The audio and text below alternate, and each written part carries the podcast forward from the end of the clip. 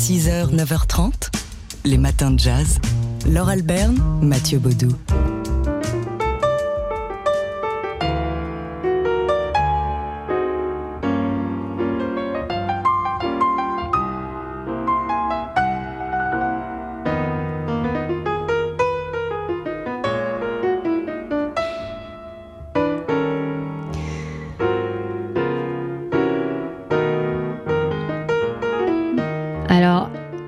Des frissons, on a toujours des frissons quand on entend la musique de Thelonious Monk, en particulier lorsqu'il est en solo, comme on l'entend ici. Mais alors, une fois que vous aurez vu le documentaire qu'on va évoquer à l'instant, vous n'entendrez plus jamais cette musique de la même manière. Rewind and Play, Thelonious Monk, euh, un documentaire d'Alain Gomis à voir actuellement sur le site arte.tv qui tente de percer le mystère Monk à travers des images inédites, euh, des images tirées de la télévision française. Alors c'était en 1969. Monk venait pour donner un, un concert euh, à Paris. À cette occasion, il a, il a accordé, enfin sous la pression de sa maison de disques sans doute, parce qu'on sent que c'est une vraie torture, euh, il est invité à une émission pour la télé française euh, par Henri Renaud, qui est un journaliste en qui visiblement il a une grande confiance et qui connaît depuis fort longtemps. C'est euh, dans le cadre de ses recherches pour l'écriture d'un film biographique sur Monk qu'Alain Gomis est tombé sur les rushs de cette émission. Il est frappé par la richesse de, cette matière et il a transformé euh, ces rushs bah, en une histoire de Monk ou une radiographie, plutôt de, de Monk. C'est ça, il a inventé une dramaturgie pour nous inviter à entrer dans le mystère Monk, euh, pour observer au plus près l'animal Monk. Ce sont des histoires, des, images incroyables où on passe sans cesse de ses mains au gros plan de son visage, on peut compter les poils de sa barbe. Enfin, ce, sont des images fabuleuses. On le voit transpirer à grosses gouttes et on l'entend. Alors c'est extrêmement rare et on sent pour lui à quel point c'est une violence. On l'entend parler. Extrait de ce film, c'est le moment, la plus longue intervention de Monk. Elle dure 49 secondes. Il se souvient, à l'invitation d'Henri Renaud, du concert qu'il a donné 15 ans plus tôt à la salle Playel à Paris. I had no idea, I mean, my popularity in France until I got over here. Je n'avais aucune idée de ma popularité en France avant d'arriver ici. Et quand je suis arrivé, il y avait Jerry Mulligan et de nombreuses stars. Mais ils, m'ont- ils ont mis ma photo sur la première page du magazine pour annoncer le concert. Mais je ne pouvais pas avoir de musicien. Je suis venu tout seul, sans musicien pour m'accompagner. Si j'avais voulu des musiciens, j'aurais dû les payer moi-même. Finalement, j'ai eu des gars pour jouer avec moi et j'ai été le moins bien payé de tous. Voilà ce qui s'est passé.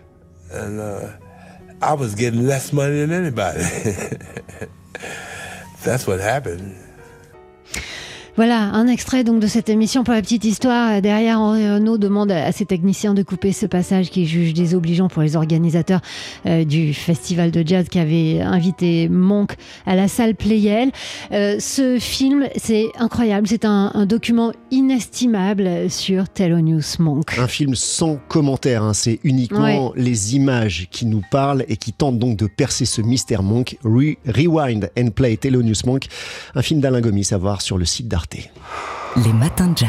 À Montluçon, au musée des musiques populaires, se déroule en ce moment une exposition, c'est jusqu'à la fin de l'année, euh, le, le dernier jour de l'année 2022, une exposition consacrée à une guitare mythique qui a 70 ans cette année, c'est la fameuse Les Paul. La Les Paul euh, au cœur de cette expo qui euh, se veut être une célébration de la création originale du guitariste et inventeur Les Paul qui a donné son nom donc à, à ce modèle de, de guitare électrique mais également un, un hommage aux monstres sacrés euh, de la musique euh, et notamment du rock qui ont uti- uti- utilisé cette guitare une occasion de raconter également l'histoire des musiques populaires qui se sont formées autour de ce modèle.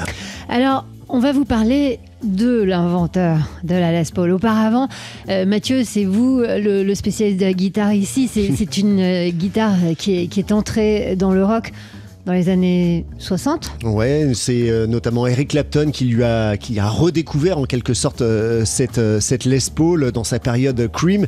Puis bien sûr Jimmy Page qui a façonné le son Led Zeppelin grâce à, à cette Les Paul. On citera aussi par exemple, hein, en- entre autres, Gary Moore ou encore Slash et Bob Marley.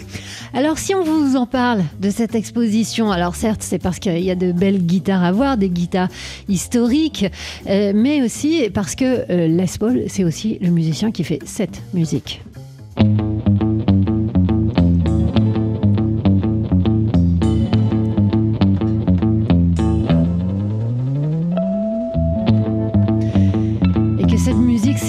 Car oui, Les Paul était musicien de jazz. Il était né en 1916. Euh, il avait commencé comme musicien de studio en s'installant à Chicago, en accompagnant euh, pas mal de, musiciens de blues euh, de renom. Et puis des musiciens de jazz aussi. Il a joué avec Louis Armstrong, avec Nat King Cole, lors notamment du festival jazz de Philharmonic. Euh, en 1943, c'est Bing Crosby qui l'a aidé financièrement à poursuivre ses inventions sonores, car oui, il n'était pas seulement musicien de jazz, il était aussi inventeur. Ouais, il a travaillé en parallèle de sa carrière de, musicien de, jazz et de blues dans un atelier du New Jersey à la construction d'une guitare électrique qu'il euh, réalise avec des pièces trouvées ici et là. Et la particularité de cet instrument, eh c'est une caisse pleine euh, qu'il nomme The Log. Les Paul euh, n'est toutefois pas l'inventeur hein, de la guitare électrique à caisse pleine, puisque euh, Broadcaster euh, a signé chez Fender. Et la première à avoir été produite en série. D'ailleurs, ce modèle a été refusé par Gibson, mais face à la concurrence de Fender, Gibson a finalement eh bien, euh, rapatrié, enfin acheté les droits de, ce modèle Les Paul. Et voilà donc comment euh, ce nom de musicien est devenu un nom de guitare. Euh, musicien inventeur aussi, notons-le, du premier magnétophone multipiste hein, que Les Paul avait construit à partir d'un magnétophone de guerre. La suite de sa carrière de musicien, bah, il a épousé l'actrice et chanteuse Mary Ford, avec qui il a créé un duo de country et de jazz. Et puis bah, l'ironie du sort, c'est que euh, Les Paul a été détrôné hein, par les musiciens de rock Oui, qui s'appropriaient sa et- guitare. Et là, Les Paul a été, euh, c'est vrai, délaissé par les musiciens de jazz. L'exposition Les Paul, c'est donc au musée des musiques populaires de Montluçon jusqu'au 31 décembre avec euh, Yarol Poupeau qui est euh, parrain de parrain. cette exposition. 6h, 9h30, les matins de jazz.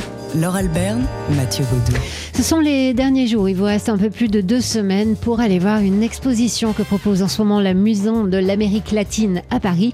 Marronnage, l'art de briser les chaînes. Le marronnage, pour rappel, c'est euh, le terme désigné pour, pour décrire la, fuite des, esclaves. Alors, au-delà de l'exposition d'objets et de photographies issues des collections du musée du, du Quai Branly, sont également exposés à la Maison de l'Amérique latine des objets issus des arts Tembe.